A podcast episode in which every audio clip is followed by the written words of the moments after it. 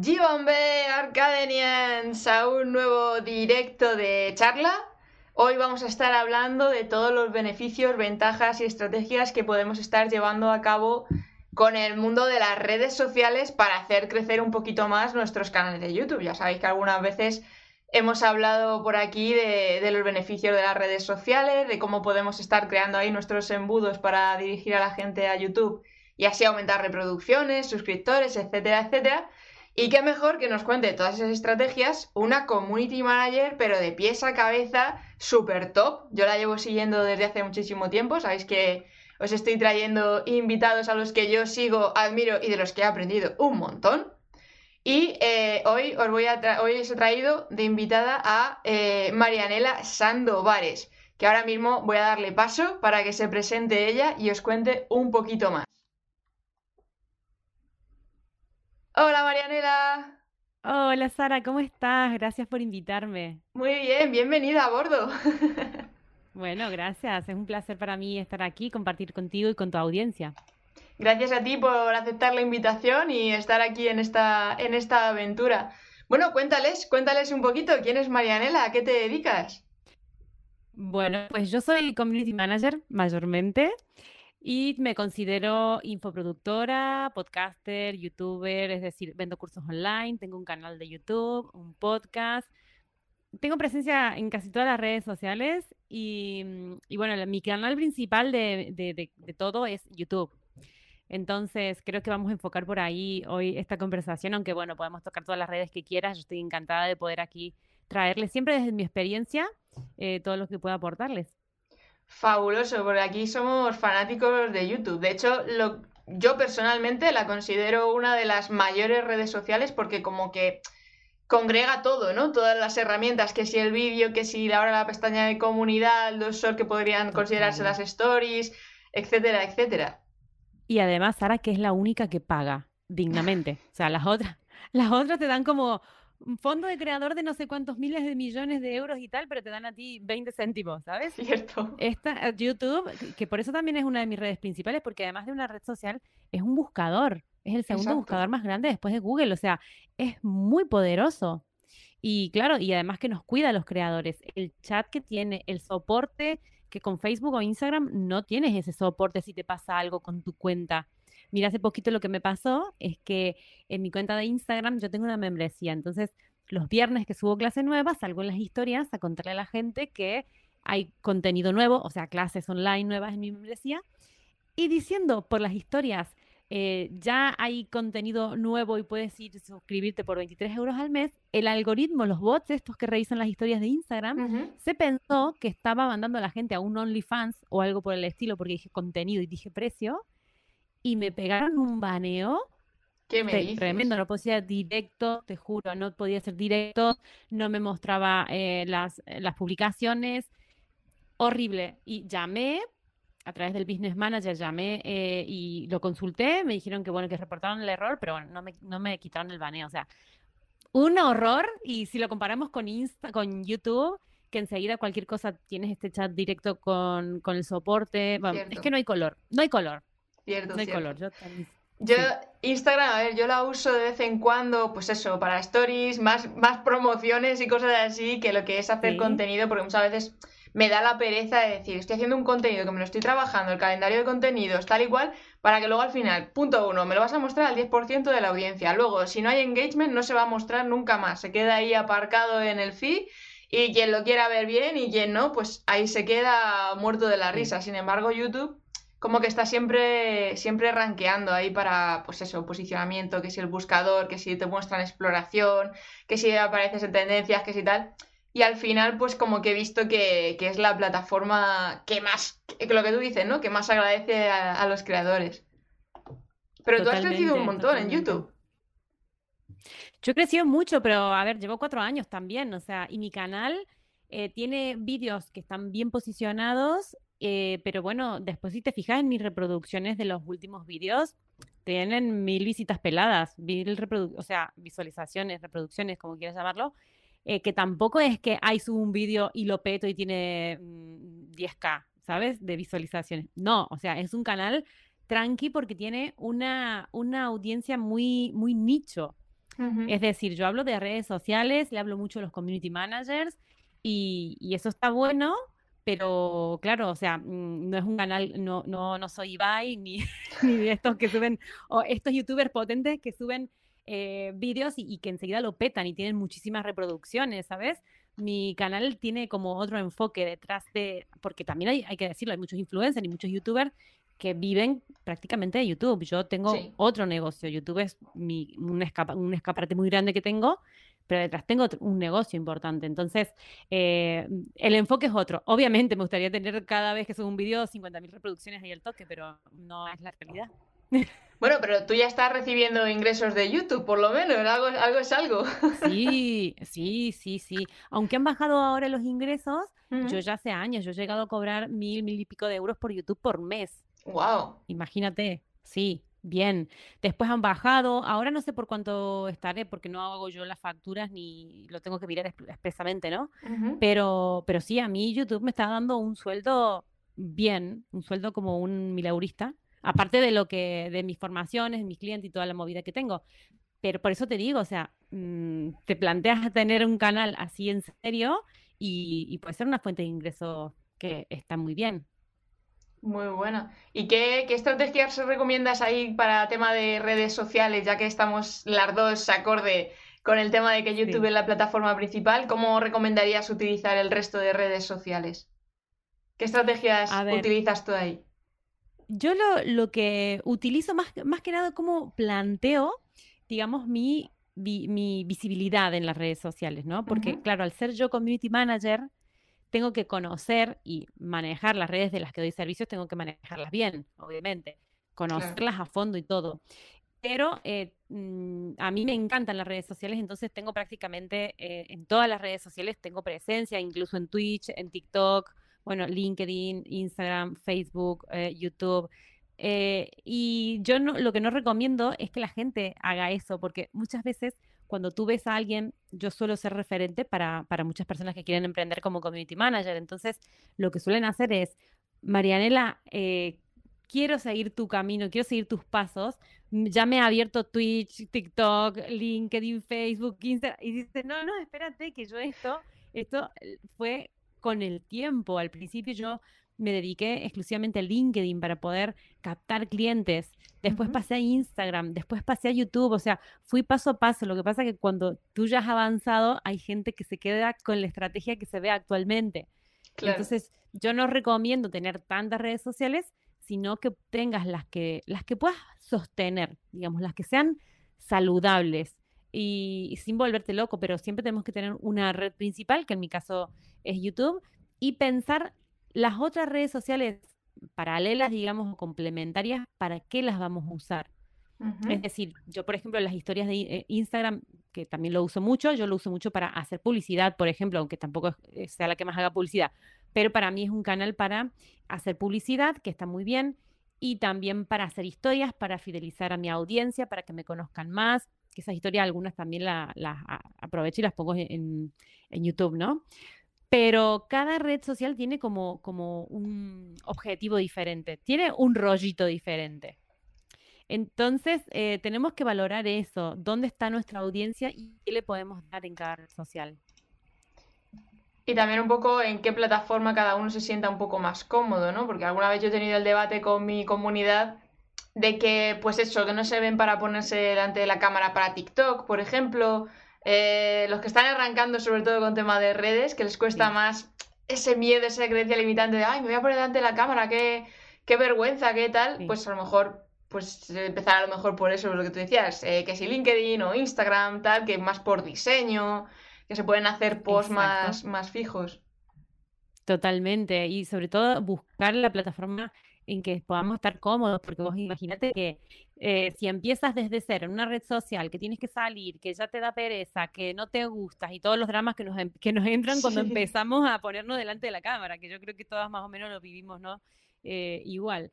Entonces ya de, ya de entrada te vas a quemar. Entonces es lo que tú dices, es buscar un formato en los que estemos cómodos y también eh, en el que se pueda ver nuestra profesión, porque si tú dices, por ejemplo, un diseñador gráfico, va a tener que, tendrá que salir en cámara. Bueno, pues sí, para humanizar su marca, para ser más cercano, para que lo conozcan y quieran trabajar con él.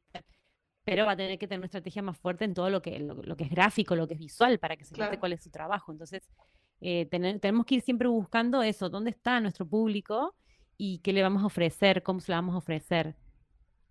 Claro, porque muchas veces, por ejemplo, pues la gente que empieza en YouTube, pues tema de gaming y todas estas cosas, que es como que no encuentran su nicho concreto, de decir, yo hago aquí mis juegos y mis cosas y se acabó. No, no tengo esto del marketing, de elegir mi público y tematizarlo, porque muchos también, yo peleo mucho cuando les hago análisis de canales, oye, que tienes que tematizar tu canal, que estás jugando a muchos juegos a la vez y estás hablando de muchas cosas, tematiza, tematiza. Ya, nada, eso para mí no va, eso para mí no va. Entonces, ahí también el hecho de cómo podrían definir y trabajar un poquito más su, su nicho o su, o su temática. ¿Tú ahí cómo le recomendarías? Sí, lo, lo, que pasa que muchas veces cuando empezamos, y esto también le pasa, te pasa a, ti en, tu sector y en el mío, ¿no? De, de community managers. Empezamos y le hablamos a todo el mundo y gestionamos redes de todo el mundo o hay canales de, de, de juegos, de, muchos juegos, porque primero que a veces lo que no nos conocemos es a nosotros mismos. Yo creo que primero hay que hacer como un trabajito de autoconocimiento. ¿Qué es lo que realmente me gusta? Eh, también otro, otro trabajito que no únicamente lo que nos gusta va a ser rentable. Tenemos que pensar, ¿qué es lo más rentable? Que yo también empecé por ahí, porque yo estaba hasta aquí, yo emprendí, tenía una bebé recién nacida, estaba en una situación eh, económicamente delicada, digamos, tenía que facturar ya para que me saliera el emprendimiento y no volver a mi otro trabajo. O sea, estaba como, como un poco así. Y pensé, a ver, ¿a quién le puedo gestionar las redes sociales que pueda pagarme dignamente? No que me pague 100 euros por llevar el Instagram. No, no. ¿Quién de toda esta, de, de todo el, mercado que hay puede ser y que yo también me sienta cómodo, porque a lo mejor el mercado inmobiliario, yo no sé nada de inmobiliario y me parece como súper difícil. Entonces, buscar eh, eso, al final me decanté, digamos, por el sector de sanitario, de la salud, y porque yo soy logopeda de profesión, entonces también toda todo lo que es crear contenido ya me resuena y de ese sector, ¿no? Claro, viene de la que, por ejemplo, los Claro, y sé que los dentistas, por ejemplo, tienen un poquito más de presupuesto que a lo mejor una cafetería pequeñita, una tienda de, de, aquí de mi pueblo, ¿sabes? Entonces tenemos que tener en cuenta eso. Si vamos a ir eh, mirando más allá de un hobby, vamos a plantearnos un negocio, tenemos que enfocarnos en una temática, tenemos que hacernos muy buenos en esa temática, no solo hay que ser buenos, también parecerlo, con lo cual toda la parte gráfica, toda la parte de imagen es importante. Eso también lo digo porque yo al principio, actualmente, mi, la imagen de mi marca es un poco así, mm, quilombo, pero bueno. Em, tú que tienes aquí todo tan bonito, es como que me siento aquí como, ¿sabes? Un lujo.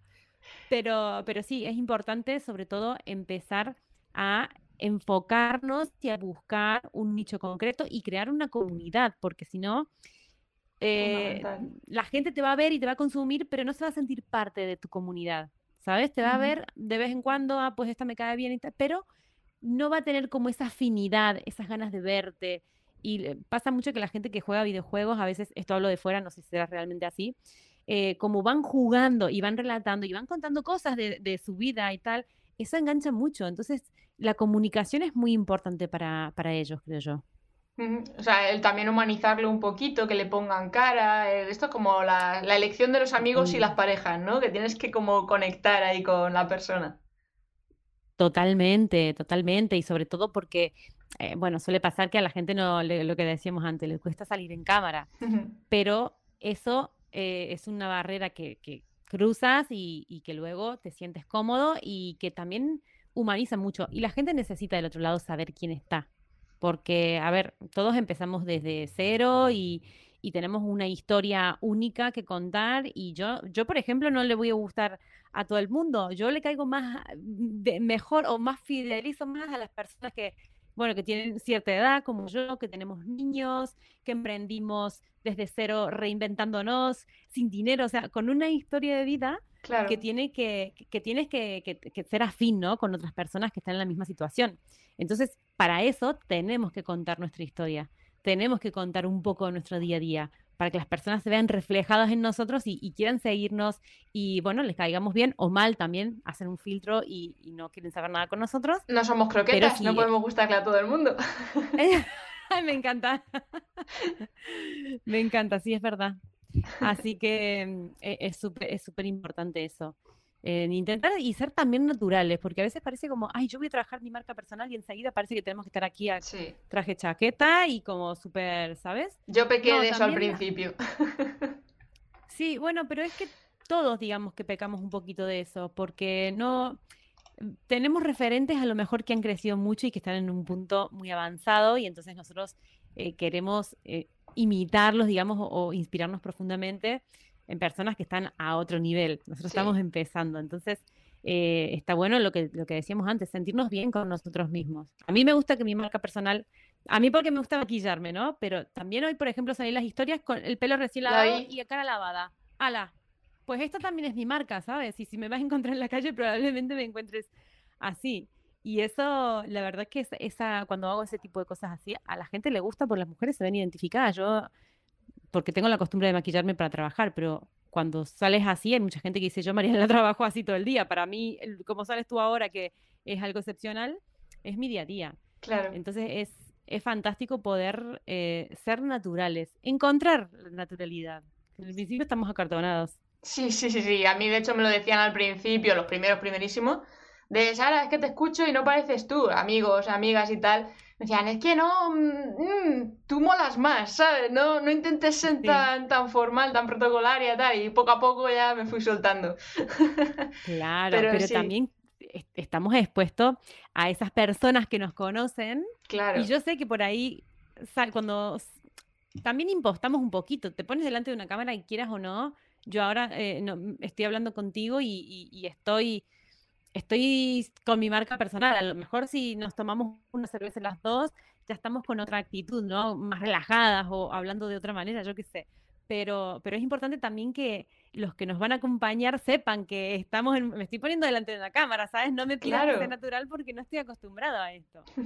Pero está, bueno que sepamos eh, asumir ese feedback, para que no nos tire abajo, porque si a lo mejor estás ahí pasando un montón de vergüenza y te dicen eso y dices, bueno, venga, va, lo dejo porque esto no es lo mío, ¿sabes? Claro, eso puede pasar muchas veces, las creencias limitantes y el síndrome del impostor, ostras, al principio, como duelen. Totalmente, sí, sí, es que se junta todo. los principios yo creo que son los procesos más duros, hmm. porque, bueno, los principios y también luego cuando avanzamos el mantener, el mantener, no sé si te pasa a ti, por ejemplo, yo ya porque me he quitado mucho, mucho lastre y muchas cosas, pero eh, el mantener, por ejemplo, hay la cantidad de visualizaciones que siempre sea la misma o que sea un poquito más, o los, números de seguidores que he dejado, los números, y sobre todo los números que se ven, ¿sabes? Yo a veces veo chicas que salen en Instagram eh, como justificándose de por qué no escalan su negocio, o por qué este mes no ha crecido tanto, o por qué no suben tanto.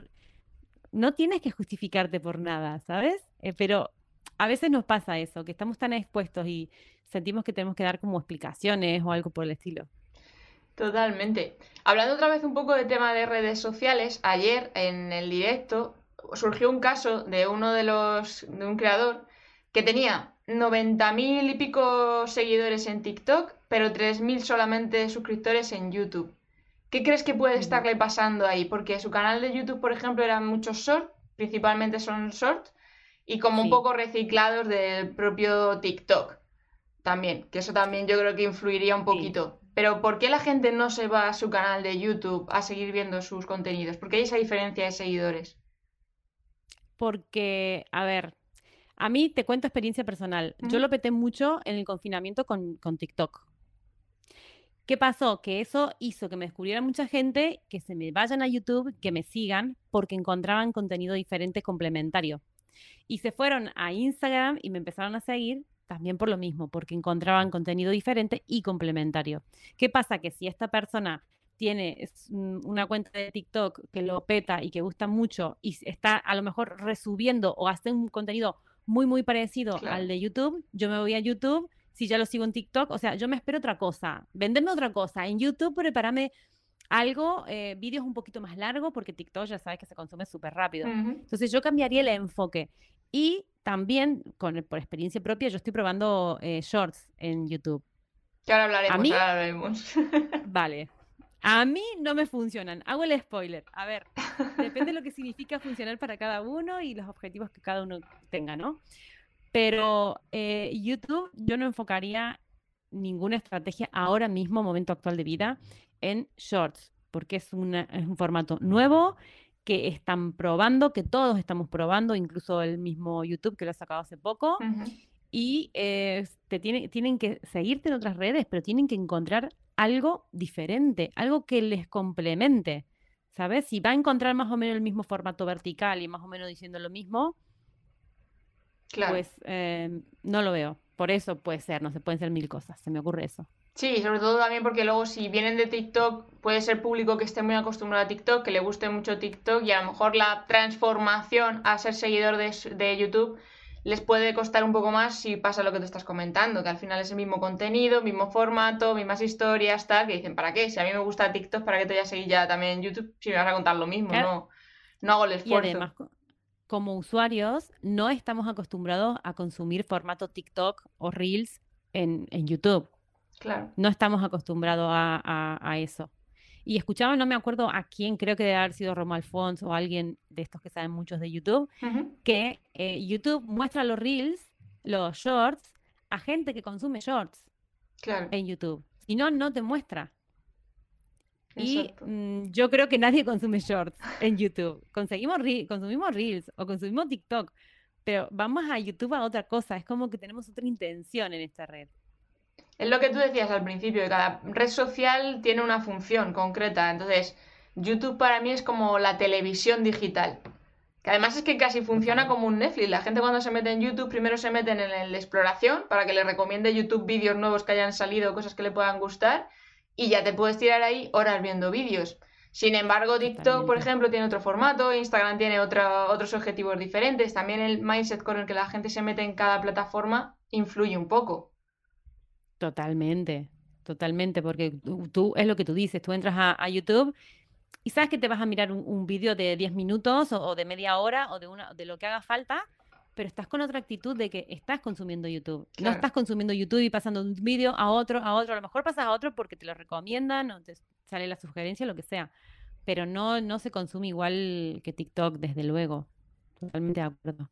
Y, en cuanto a redes para llevar tráfico a YouTube, ya que es el tema principal, ¿tú recomiendas hacer pequeños clips eh, de coger el vídeo, subirlo a la red social y decir, oye, ¿quieres verlo entero? Vete al canal de YouTube ¿O es mejor hacer un contenido totalmente desde cero y que la gente te vaya conociendo por ahí y que en algún momento conozcan que tienes el canal de YouTube?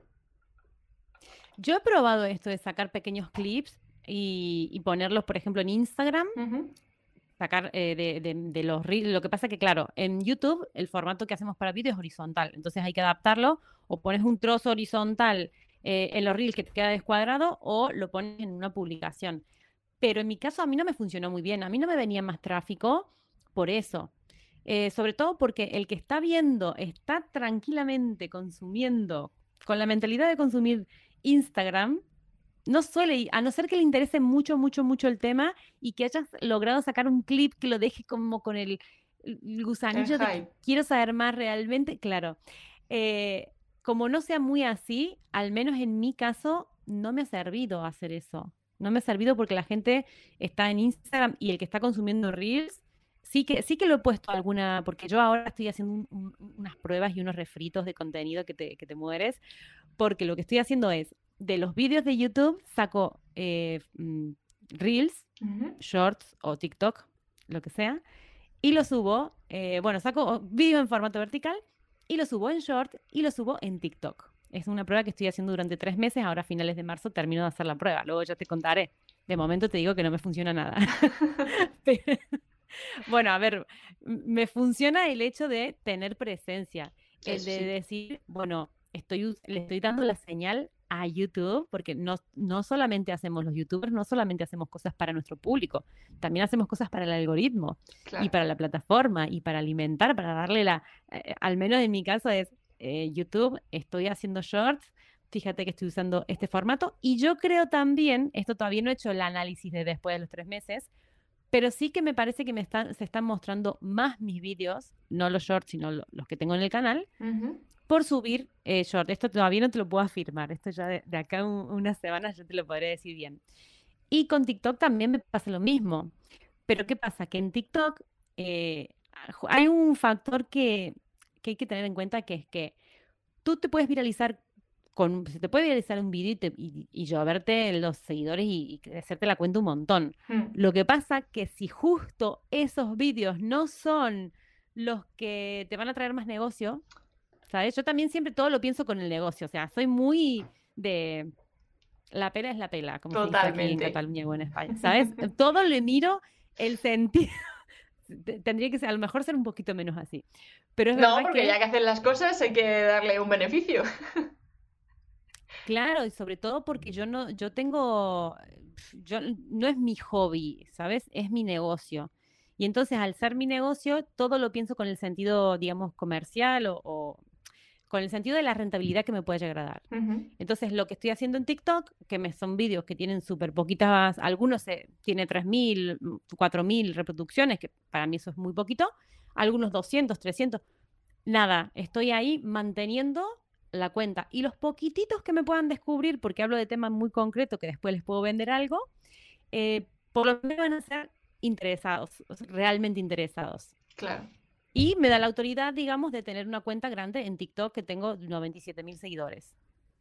Que también es, que también es. O sea, entre los 150 mil que tienes en YouTube más los 90 mil, tal, va sumando, va sumando. Sí, va sumando y, bien, la verdad es que no. Eh, por eso te digo, o sea, voy lo que pasa es que yo siempre, todo lo que, los 150 mil de, de, YouTube o los 80 y pico mil de Instagram, es un trabajo de hormiguita pequeñito. Yo no soy la típica que se me han viralizado las cuentas y que he ganado eh, 20 mil seguidores. ¿Cómo conseguir 20 mil seguidores en un mes? Cosas de estas. A mí no me ha pasado. O sea, todo mi curro es como muy de hormiguita y, y muy de a poco. Que ya me gustaría a mí que, me, que se me viralice algo y que me peten las cuentas. No es el caso. Objetivo de todo el mundo, que todo el mundo queremos ahí reventarlo. sí, sí, tal cual, tal cual. Pero bueno, a veces no puede ser. A mí me toca, a mí me toca remarla, como yo digo. Es lo normal, es lo habitual. O sea, este estigma de que no es que tú empiezas aquí a hacer vídeos en YouTube y lo revientas y ya vives de YouTube de la noche a la mañana, es complicado que eso pase. Yo creo que ni siquiera a los propios YouTubers les ha pasado eso. No, no. Yo lo que sí que he tenido la suerte eh, de tener cursos de Community Manager gratis en mi canal de YouTube que son los que más reproducciones tienen, son los que los, mis vídeos Evergreen que están ahí, que me, me siguen funcionando súper bien y la máxima monetización siempre la tengo desde ahí. Y que además son vídeos que después vendo. Vendo mi membresía, vendo mis cursos y ese es lo que hablamos antes, el sentido que realmente tiene mi canal. Porque yo, a ver, si tuviera eh, que hacer un hobby, seguramente seguiría teniendo el canal de YouTube y porque me encanta, porque me encanta y lo disfruto pero eh, mi canal de YouTube no, no es un hobby, ni soy youtuber influencer en plan que me pagan las marcas cosas. Es más, tengo todos los días mail de colaboraciones y no colaboro con nadie, solamente con Metricool porque es la herramienta que uso. Intento no, no, no, no convertirme en, eh, en, un canal de televisión que te pasan anuncios que, o, los influencers, sabes, que pierden la credibilidad porque muestran de todo, todo el tiempo. Eso sí que, que lo cuido bastante. ¿Y cómo te ha cambiado la vida el tema de, pues eso, ya que estés moviéndote tanto en YouTube en cuanto a tu marca personal, por ejemplo? Mm, a ver, a mí me ha cambiado la vida en general el, el, hecho de emprender, porque yo antes de, antes de emprender como community manager trabajaba de recepcionista en una clínica en Barcelona que ganaba 900 euros, trabajaba, hacía turnos de dos horas al día, o sea, siempre he trabajado de camarera, en hoteles, o sea, cosas, trabajos normales de la gente, mi leurista. Y entonces, eh, cuando yo emprendí, porque yo me quedé embarazada de, Sol, de mi hija, y claro, digo, no quiero volver a perderme la infancia, tengo un hijo de 15 años. Entonces, de él me perdí la infancia porque tenía que trabajar como toda la gente, y no quería que me vuelva a pasar eso. Entonces, bueno, al emprender, eh, bueno, me salieron bien las cosas, laburé muchísimo, o sea, trabajé, como te digo, mis redes y todo, todo tiene mucho trabajo de hormiguita, no, no, no, nadie, no se me ha viralizado nada ni he tenido ninguna suerte de nada. Pero en realidad, más que, más que el canal, ha sido como todo en general, pienso que me ha cambiado la vida, el poder inventarme una formación, está bien que yo hacía ya más de 10 años que gestionaba redes sociales por las empresas por las que trabajaba. Em, lo que sí que ha sido transformador, digamos, desde el canal, es que los vídeos que tengo ayudan gratis en YouTube, ayudan a muchas personas, resuelven problemas que, bueno, a lo mejor tú tocas más temas de, ocio, ¿no? De, de entretenimiento, lo que sea, pero cuando hay vídeos que resuelven problemas, que te pueden dar una formación que tú buscas y esa persona que está del otro lado te ayudó a hacer tal cosa, o eso, es, a mí me, me, llena el alma y unos testimonios y unos mensajes que, que, a mí me conmueven. Espero que me sigan conmoviendo siempre y no acostumbrarme nunca a ese tipo de cosas. Entonces, eh, es, transformador eso, ¿no? El hecho de que la gente valore el trabajo, porque ya sabes tú que hay un currazo en un canal de YouTube, hay mucho curro y que la gente lo valore, la verdad es que es todo. No, no. ¿Y ahí cómo has trabajado tu, tu comunidad? ¿Qué, ¿Qué estrategia has hecho para trabajar la comunidad en sí? Para trabajar la comunidad en sí, lo que he hecho es ser muy constante, muy constante. Y yo desde los primeros vídeos eh, que empecé, está bien que he tenido temporadas, yo llevo cuatro años con el canal. Hay videotemporadas de que, que subido tres vídeos a la semana, otras veces dos vídeos. Al principio era un vídeo por semana, pero yo dije, empiezo con un vídeo por semana que no me diría ni Dios. Me acuerdo que celebrábamos con mi hijo que tenía 25 suscriptores. Eh, y estuve con un vídeo a la semana, o sea, no dejé de subir un vídeo a la semana por años. Después incorporé el video podcast, que yo tenía un podcast, me empecé a grabar en vídeo y ponerlo en YouTube, porque hay mucha gente que en Latinoamérica, por ejemplo, no sabe ni lo que es un podcast. Yo tengo mucha gente allá. Eso también fue una buena estrategia. Entonces ya subía dos vídeos a la semana, pero dos vídeos a la semana todos los años que llevo. ¿Sabes? O sea, la constancia y mantener el horario eh, eso te crea una audiencia, porque la gente ya sabe que vas, y si por lo que sea alguna vez no he podido subir un vídeo porque ha pasado algo, eh, la gente te pregunta, ¿qué pasó? ¿Sabes? Porque ya la tienes. Es como el que mira un reality los miércoles en Telecinco a las 10 de la noche, ¿sabes? Que ya se sientan y que ya saben que va a estar el reality y ya tienen como esa expectativa. Entonces yo creo que la clave es eso, es ser constante en todas las redes sociales. En Instagram, por ejemplo, la, la comunidad que tengo eh, ha sido también, yo todos los días prácticamente salgo una historia, a lo mejor los fines de semana no, pero prácticamente, y los días que no salgo, también eso te crea algo negativo, que es como la, la dependencia, digamos, un poco de tener que estar saliendo. Pero cuando no salgo o salgo un poco más tarde, la gente me pregunta, ¿te pasa algo? ¿Estás bien? Como si ya... Qué bueno. Algo. Sí. Que eso está bueno, pero también puede ser negativo por eso, porque creas como esa eso, a ver, mm, gente que no he salido son las 6 de la tarde porque estoy currando, ¿no? Por, por otra cosa. Y te queda como esa, sí, te queda como, como ese compromiso de, ostras, voy a salir porque si no la gente se va a pensar que me pasó algo. Pero, mm, pero sí, yo creo que las audiencias se crean así, de siendo constante y acostumbrando a la, a la gente a tu contenido. ¿Cómo, ¿Cómo, te organizas tú para tanto contenido? Porque tú entre los contenidos para tus clientes, tus propios contenidos, que si YouTube, que si podcast, que si Instagram, tal, tal, tal, tal, ¿cómo, cómo te organizas entre tanta cosa? Sí, más las newsletters, más las clases en el aula y más dos hijos y la casa. O sea, al fin, tengo muchas cosas, pero yo siempre digo que eh, lo principal es tener una vida ordenada. Cuando tú tienes una vida ordenada, una vida me refiero a, no a la parte de trabajo, sino a la parte de los niños, que tengan sus horarios, que tengan sus hábitos, que estén cubiertos, eh, la casa, que haya comida, que esté limpia. Cuando tú tienes todo desordenado, te puedes sentar a trabajar con foco, porque si no, te vas a sentar y vas a estar pensando, uy, la niña que es Marte, que no lleva las cosas a la piscina, uy, que qué vamos a comer hoy, uy, que, ¿sabes? Eh, estás sentado trabajando y ves una taza sucia, amigas, juguetes, y todo eso te hace que no estés trabajando con foco, a no ser que tengas un foco extraordinario. Entonces, para mí lo más importante es conseguir tener una vida ordenada, porque además por logística familiar, yo aquí, mi marido trabaja fuera y yo eh, tiro adelante con los niños y con la casa y con todo 90%. Entonces, esa, eso para mí es lo principal para luego sentarme a trabajar y a crear contenido, porque lo mío es casi, casi todo creativo, eh, con foco, pero claro, tengo mis técnicas. Lo que voy a crear no me lo invento, es porque hay, porque hay comentarios, porque pregunto a mi audiencia, porque estoy observando muchísimo, igual que las formaciones que saco. Pero eh, sí tengo un, calendario editorial, también algunas veces ah, estuve en, diciembre en Argentina y creé el contenido de tres meses de YouTube, de podcast, de newsletters eh, en una semana. Hicimos, hicimos un reto con mi hermano porque mi hermano ahora eh, trabaja conmigo y le delegué muchas más cosas, pero hicimos eso, dijimos, en una semana podemos crear el contenido de tres meses eh, de todo esto. Madre mía. Y, bien, bien, sí, la verdad que no, no, no creía capaz de, hacerlo, por lo que te digo, por la parte creativa, ¿sabes? Pero a la que me puse a hacer guiones, a la que me puse a leer comentarios, a hacer encuestas, eh, el contenido sale solo, porque estoy muy atenta a mi comunidad, sí. Y, a la hora de escribir esos guiones, ¿tú te los escribes enteros de cabo a rabo de lo que vas a decir o eres más de guion de las ideas principales y luego voy improvisando?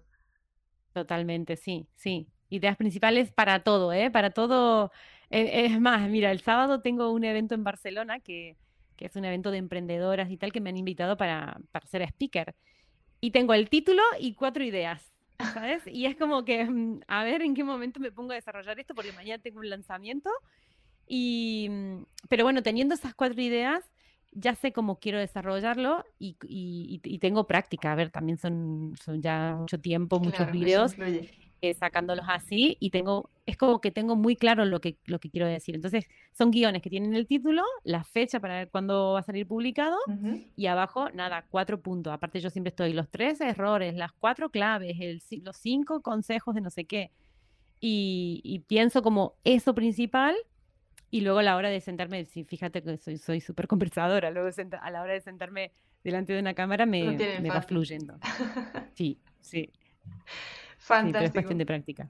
Fantástico. ¿Y de Instagram qué opinas? Porque ahora mismo están cambiando mucho tema de algoritmos. Está ahí que si el, el CEO de, de, Instagram diciendo cada dos por tres que si ahora van a aparecer para que puedas escoger qué quieres que aparezca en el feed. Si la cronológicamente, que si los favoritos, que si el no sé cuántos.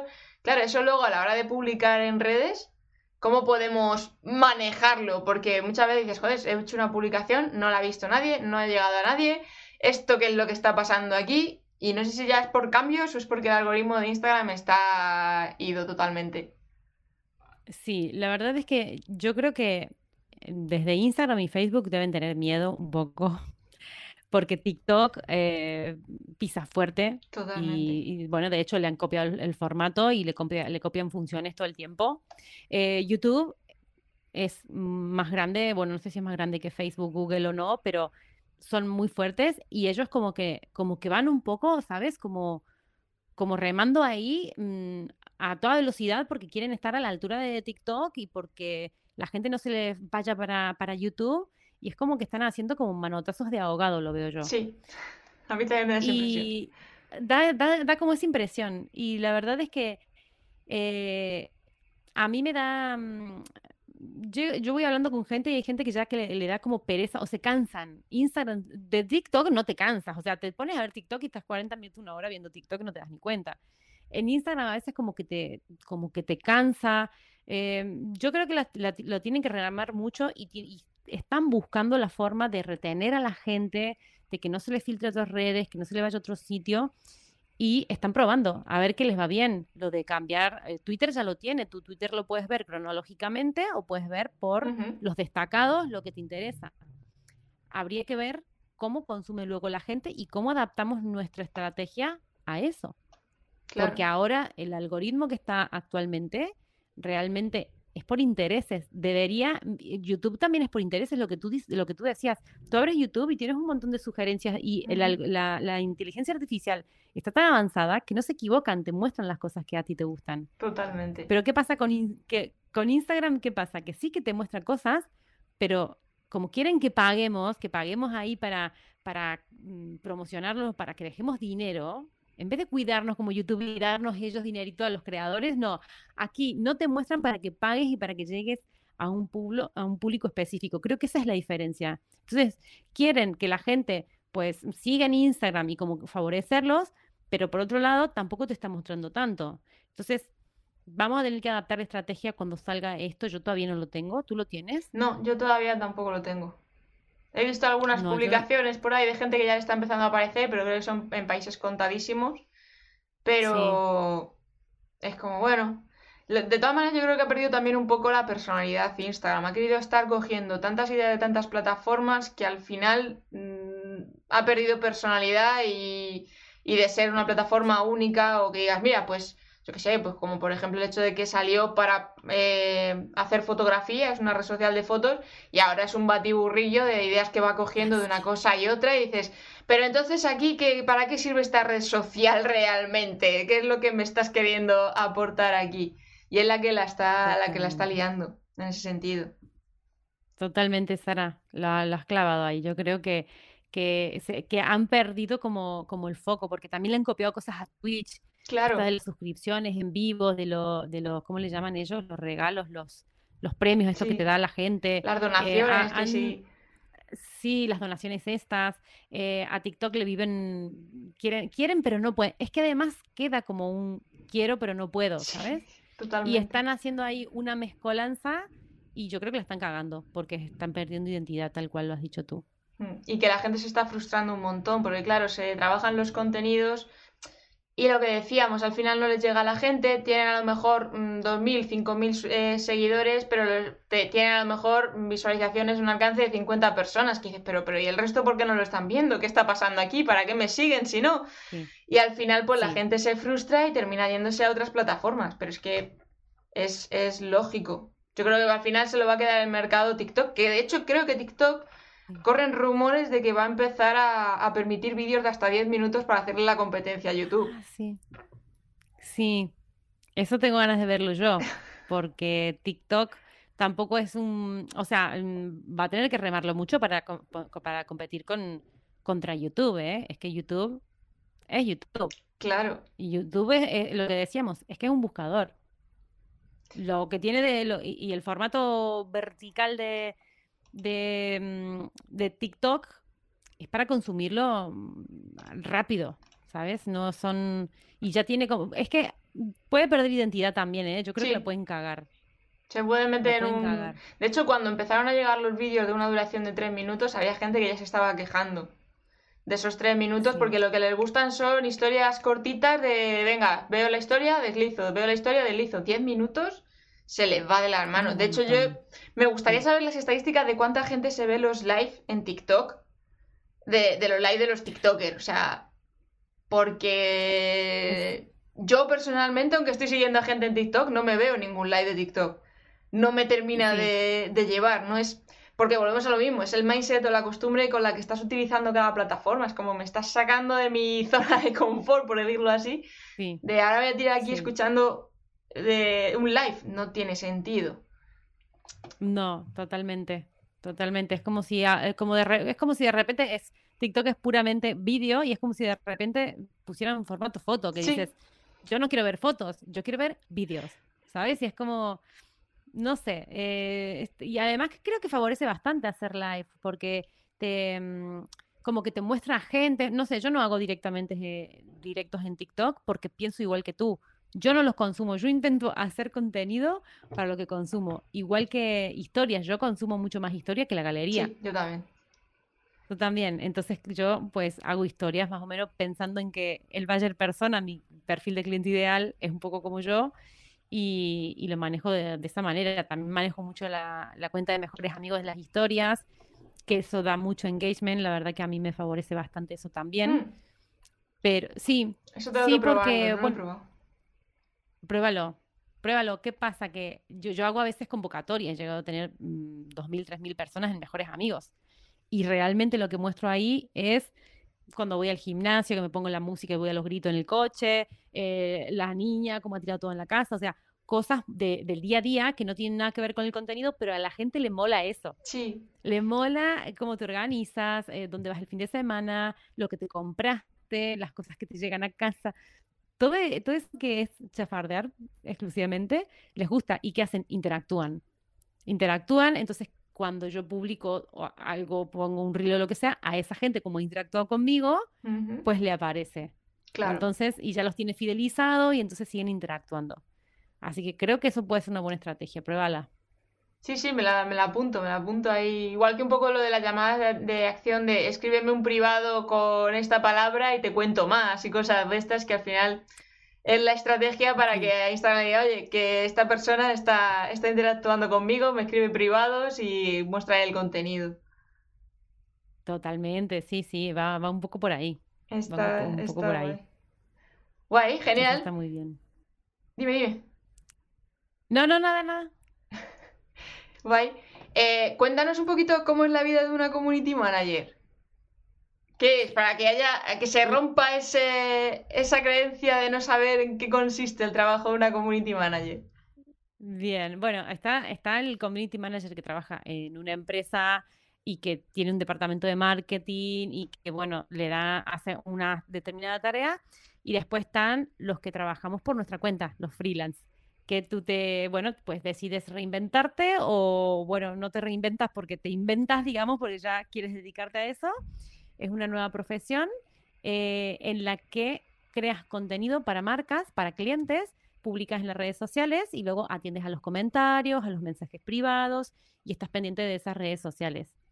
Entonces, el día a día tenemos como diferentes eh, momentos, ¿no? Porque generalmente a principio de mes estamos haciendo facturas, estamos sacando informes, que mucha gente dice, a, a principio de mes estás creando contenido. No, los contenidos se generan, se crean a mediado de mes para pasárselos al cliente, el cliente les eche un vistazo, los apruebe, corrija algo, se ajusten y luego cuando nos lo devuelva, nosotros lo programamos. En, tenemos eh, aplicaciones para programarlo para que se publique en una hora y un día concreto que nosotros queremos y eh, eso ya va solo, o sea que en el día a día realmente estás, depende del momento del mes, haciendo facturas, sacando informes, estás creando contenido o estás programándolo y el día a día es atender a los comentarios, mirar si hay mensajes, tampoco como somos freelance no llevamos las cuentas de Coca-Cola ni, ni, de Nestlé, no, eso, eso para las agencias. eso es para las agencias e incluso tienen departamento de marketing algunos propios. Llevamos cuentas un poco más medianas o pequeñitas, entonces eh, tampoco es que estés eh, ahí todo el día, ay, estoy desbordado, también puedes tener muchos clientes, pero con organización perfectamente puedes cubrir eh, todas las tareas que tiene un community manager. Así que para mí es, es, una profesión que casa muy bien con la conciliación familiar, sobre todo cuando tienes niños, que quieres ir llevarlos al cole, ir a buscarlos y todo esto, eh, es ideal para eso. Pero también hay mucha gente joven que está terminando carreras o no han hecho carreras y quieren entrar en el mundo como es una profesión que no tiene todavía una formación universitaria y cualquiera puede entrar, y la gente joven, pues ya son nativos digitales, manejan las redes sociales con naturalidad, pues es también una, es una posibilidad que está abierta a todos. Y además, ¿qué pasa? Que entras como community manager al marketing y después ves que el copywriter que escribe textos que esto te llama la atención o el que hace Facebook Ads y conoce la publicidad, o el que hace SEO y empieza a posicionar páginas web. O sea, es como una entrada al marketing y después vas conociendo otros campos, te van gustando, te vas especializando y, vas creando otras profesiones, digamos. Sí, que además tú tienes una formación que tú enseñas a la gente a ser community manager, que aunque no sea una carrera oficial, pero oye, hay cursos como el de Marianela que tenéis su página web encima suya que ahí vais a poder ver todos los cursos y formaciones, porque tienes bastantes, tienes bastantes. Has hecho bastantes Sí, tengo bastante. Tengo, tengo dos cursos gratis en YouTube, que es como para que la gente haga un filtro, en plan, uy, esto me gusta, esto no me gusta, para que empiecen como a ver qué tal, ¿no? A veces no te vas a apuntar directamente a un curso de 200 euros porque no sabes. Entonces tengo eso, esos, ese embudo, ¿no? Que la gente entra a, YouTube, que me encuentra por curso de Community Manager gratis o, o con estas palabras clave y empieza a ver también, tienes que gustarle cómo, cómo hablas, cómo te explica, cómo si le entiendes o no, conceptos nuevos. Y entonces tengo esos dos cursos gratis y luego tengo otro avanzado. Esos son básicos. Luego tengo el de avanzado, que es el de 199 euros. Y ahora mañana voy a lanzar un programa que es la evolución todavía, porque son cinco sesiones en vivo online conmigo, uh. un grupo de pequeñito. Y vamos a, además, vamos a hacer marca personal coaching, vamos a tener profesores invitados y bueno, toda la parte de community manager con plantillas, con el paso a paso para empezar con un cliente. Así que. Bueno, completito, completito. Deseame suerte, Sara. Mañana abro carrito. a ver qué pasa. No la vas a necesitar, o sea, te van a venir, vamos, te va a llover, te van a llover, ya verás. a ver, a ver, ojalá. De hecho, yo les voy a dejar luego en la descripción, les voy a dejar el enlace. Tú me pasas luego el enlace del lanzamiento y se los dejo en la descripción para que cuando lo vean ya esta tarde noche, eh, a ver si alguno engancha por ahí, o mañana incluso, ya que se lanza mañana, pues a lo mejor alguno ve el vídeo y dice, oye, me interesa, me interesa. Lo estoy diciendo aquí públicamente por primera vez, pero, pero sí, mañana ya, bueno, luego te paso el enlace y, y, a ver qué tal. La verdad es que me hace mucha ilusión porque como lo creo todo con tanto mimo, ¿sabes? Siempre desde la experiencia, me curro mucho las plantillas, doy el soporte personalizado, eh, hay, hay mucha, mucho amor, ¿sabes? Mucho curro, entonces me, me, hace mucha ilusión poder sacar esto, este, este programa. Cuando hay tanta pasión y tanto currazo, las cosas inevitablemente salen bien. O sea, vas a tener. Además que siempre tienes buenos resultados y tú eres muy crack, eres muy pro. Sí. bueno, pero uno siempre tiene como esa cosita de. A mí me gusta dar el, margen de, bueno, a ver qué pasa, cómo responde la comunidad. Porque además que es un programa que, que sale 597 euros. Yo no tengo ticket alto, o sea, es mi, es mi high ticket, es mi programa caro, digamos. Yo tengo la membresía que sale 23 euros al mes, hay más de 163 clases, pero sale 23 euros, que puedes entrar un mes e irte. Claro. Tengo el curso avanzado que son 199 euros. O sea, tengo mis programas, ahí tengo otro de para emprendedores que es, que es 97 euros.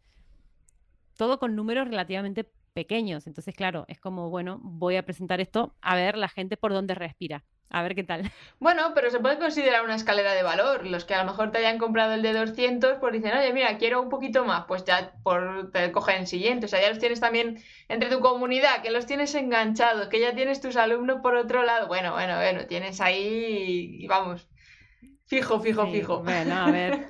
ya verás como sí. De hecho, voy a estar ahí súper pendiente de verás, verás, verás como sí, verás cómo lo revienta, verás cómo lo revienta. a ver. es la primera edición, así que estoy con, con esos nervios de, de, bueno, a ver qué pasa. Pero, pero bueno, eh, mañana, mañana lanzo, publico por todos lados. También la estrategia en todas las redes sociales tiene tela. Es otro día, si quieres, hablamos de, de estrategias para hacer lanzamiento y presentar cosas, porque, mm, porque al tener tantas redes activas, tengo que pensar en, en, mucho contenido, aunque sí que voy a hacer refritos y voy a compartir algunas publicaciones iguales, pero sí que, mm, que es, un, es un trabajo. Tanto crear la formación como crear la parte esta de lanzamiento. Claro, claro. Es que luego viene la parte de marketing, que es que si no, si no le llega el producto a la gente, de nada sirve habérselo currado tanto. Eso es, eso es. Pero tú tienes buena comunidad. Tú tienes una comunidad que te quiere un montón y yo creo que, que tiene buena conversión luego ahí. A ver, ya, ya te contaré, ya te iré contando, a ver cómo voy. ¿Y por qué has decidido hacerlo en ese formato ahora? Porque yo me he dado cuenta que hay mucha gente que mm, hay algunos, está, hay como dos grupos de personas. Están los que hacen el curso avanzado, 12 eh, módulos online a su bola, lo terminan, buscan clientes y lo petan, o sea, lo petan, tienen clientes, viven, ganan su dinero, fantástico. Y está el segundo grupo de personas que necesitan un poquito más, que no se sienten seguros todavía para salir al mercado, que tienen muchas inseguridades en, general con el emprendimiento, que no saben por dónde arrancar una marca personal, que no, ¿sabes? Como un poco yo como estaba al principio, a mí todo eso me costó muchísimo, no fui del primer grupo, fui del segundo. Y esto ya sí que, sí que me lo iban pidiendo, además que yo no estoy dando desde hace tiempo ya asesorías y mentorías personalizadas. Entonces mucha gente me pide, es que Mariana, yo necesito una hora contigo o necesito un acompañamiento contigo y eh, no puedo porque no, no me da la vida prácticamente. Entonces era algo que hace rato que lo quería hacer y, y que mm, hacer cinco sesiones con todo, con todo esto, o sea, con este combo, es algo que la gente, eh, que muchos necesitan, no todos, porque hay otros que, mm, lo que te decía, ¿no? Pues tienen otra fluidez, pero, pero sí que se necesita un acompañamiento, una red de apoyo. También hacer un grupo de, WhatsApp con la gente, ¿sabes? En plan, mm, vamos a estar aquí todos como piña. Al que le salga un cliente, le vamos a hacer entre todos la propuesta si hace falta. Le vamos a ayudar, eh, va a tener toda, toda la reunión que le haga falta para ir a presentar un servicio. Vas a tener una plantilla, vas a poder preguntarme. O sea, esto que no tengo, eh, lo, lo traigo aquí ahora, ¿sabes? Entonces, es algo que podría haberlo hecho hace mucho tiempo, pero no estaba como muy preparada para un high ticket, eh, siempre también de un montón de, creencias limitantes y, un montón de cosas que digo, bueno, pues mira, al final lo, voy a sacar ahora a principio de año y, a ver qué tal para, si me va bien, poder hacer otras ediciones a lo largo del año. No, no, es, es, muy, muy completito. Además que, pues eso, que has escuchado a la audiencia, que lo has estructurado para ellos, que el apoyo, el formar parte de grupos a la gente le va genial y les encanta, o sea que mm. por ese lado también es brutal. Tiene, tiene muy buena pinta, tiene muy buena pinta. Yo, aquí quien esté escuchando eh, la charla ahora mismo o a posteriori, ¿cuánto tiempo va a durar el lanzamiento? ¿Hasta cuándo vas a tener abierto el carrito? Bueno, es que como las plazas son limitadas, a medida que se vayan eh, pillando las plazas. Yo tengo, tengo mi fecha es la, creo que la tercera, la, tercera o última semana de marzo. Si ves publicidad es porque no he llenado las plazas. En plan, hay publicidad de esto, Marianela está ahí regastando eh, mm, gente por algún lado porque quiere llenar las plazas. Si no, es porque ya he llenado las plazas antes. Así que no sé cómo va a ir porque no tengo experiencia. Pero, pero ya te iré contando y sobre todo eso, también me gusta hacer, eh, contar ¿no? esta experiencia. Decir, bueno, nunca, lo, nunca hice esto y, no sé si voy a tener gente, si no voy a tener gente, si vamos a hacer cinco, si vamos a hacer más, si no vamos a hacer, todo puede ser. Todo puede ser. Qué guay, ese, es el espíritu emprendedor, de tirarse a la piscina y decir, no lo he hecho nunca, pero oye, voy a aprender de esto y voy a probar y voy a testearlo por aquí y tal. Es que eso es, es lo mejor, yo creo que es una de las mejores partes del emprendimiento. El que se nos ocurre una locura y tenemos derecho a probar. Sí, sí, sí, no, es, fantástico, es fantástico. Así que a ver, a ver mañana qué, qué tal, qué pasa. Bueno, pues Marianela, no te voy a quitar más tiempo para que puedas preparar todo para mañana y que puedas ir a por los peques y demás, que ya llevamos aquí una horita. Te agradezco un montonazo, un montonazo que, que te hayas subido a bordo, que nos hayas compartido tantísimo conocimiento y nos haya dedicado este ratito tan agradable. Bueno, muchas gracias a vos por traerme aquí, por dejarme subir aquí a tu nave, por, por compartir con tu audiencia conmigo. Y bueno, estoy encantada, me lo he pasado súper bien, así que estoy encantada de volver cuando me invites otra vez. Eh, te tomo la palabra. Vale. te tomo la palabra. Cuando vuelva, cuando pase el tiempo del lanzamiento y tal, que ya estés más tranquila, digo, eh, vuelve por aquí.